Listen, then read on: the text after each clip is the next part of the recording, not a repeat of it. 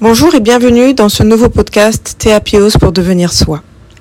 Ça fait un petit temps que j'ai pas euh, ben, pris le temps, on va dire, de, de faire un podcast.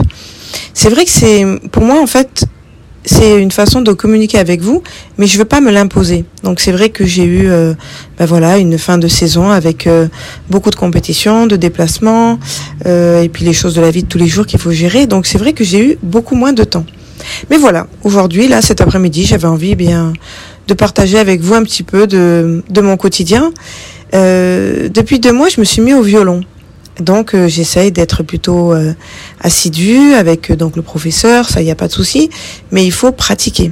Donc en fait, il faut que je fasse euh, en moyenne une dizaine de minutes par jour pour pouvoir euh, commencer à avoir une petite dextérité dans les doigts, une agilité dans les doigts.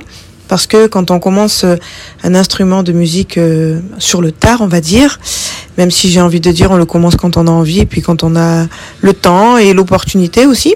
Donc euh, j'essaye de m'astreindre euh, à ces 10 minutes par jour. Eh bien, sachez que c'est vraiment pas facile non plus parce que euh, après euh, avoir fait du sport de haut niveau avec des contraintes ben, d'entraînement, de résultats sportifs, de déplacements, de vie en collectivité, tout ça, eh bien, je pensais pas que euh, j'allais retrouver aussi quelque part quelque chose de similaire à travers le violon. C'est vrai que ben, il faut être assidu, il faut de la rigueur, il faut de la discipline, il faut s'imposer un entraînement. Et euh, surtout après l'euphorie des, on va dire, des premières semaines où on, on comprend l'instrument, où on arrive à produire un son, une note euh, de mieux en mieux et de plus en plus, euh, comment dire, parfaite.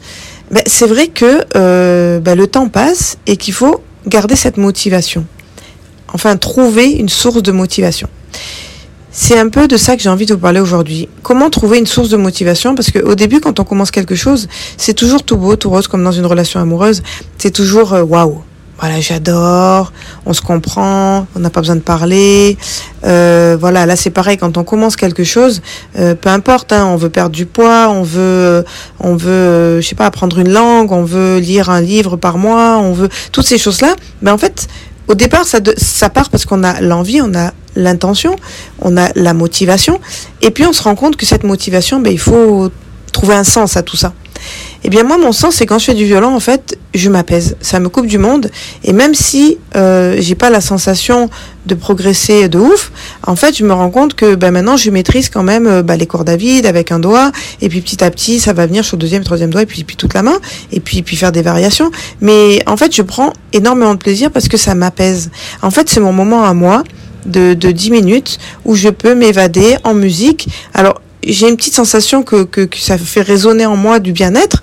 Donc voilà, ma source de motivation, elle est là, elle se traduit par une émotion, une émotion de bien-être, de bonheur, euh, de tranquillité, d'apaisement, euh, d'apaisement et tout ça. Et en fait, c'est ça qu'il faut que vous compreniez, c'est que pour garder une motivation, pareil quand on veut perdre du poids ou quand on se remet à faire du sport ou, ou quand on s'engage, je vous dis, dans une langue, dans, dans l'envie de d'écrire un livre, parce que c'est aussi une passion que j'ai et que je, je, je me suis euh, comme objectif euh, à écrire un livre et je le ferai.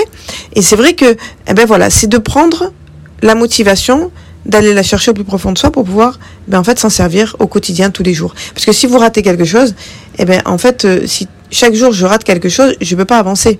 Et là on se met ben voilà dans ce qu'on parle d'aujourd'hui la procrastination ce sentiment qu'on repousse tout à demain et puis demain on le fera pas parce que demain on aura envie de faire autre chose. Et puis on repoussera et puis au final on fera pas et on n'avancera pas on restera sur place.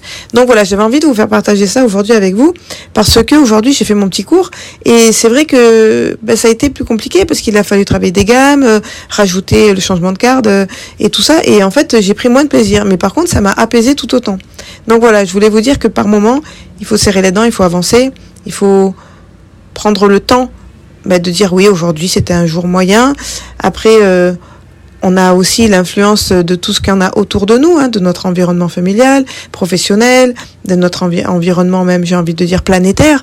Donc c'est vrai que, voilà, soyez réguliers dans les choses obstinez-vous à être régulier, bornez-vous à être régulier et vous verrez que vous avancerez et que petit à petit, vous réussirez euh, de mieux en mieux et que vous atteindrez votre objectif. Allez, je vous dis à très vite pour un nouveau podcast Théapios pour devenir soi. Au revoir, prenez soin de vous, à très vite.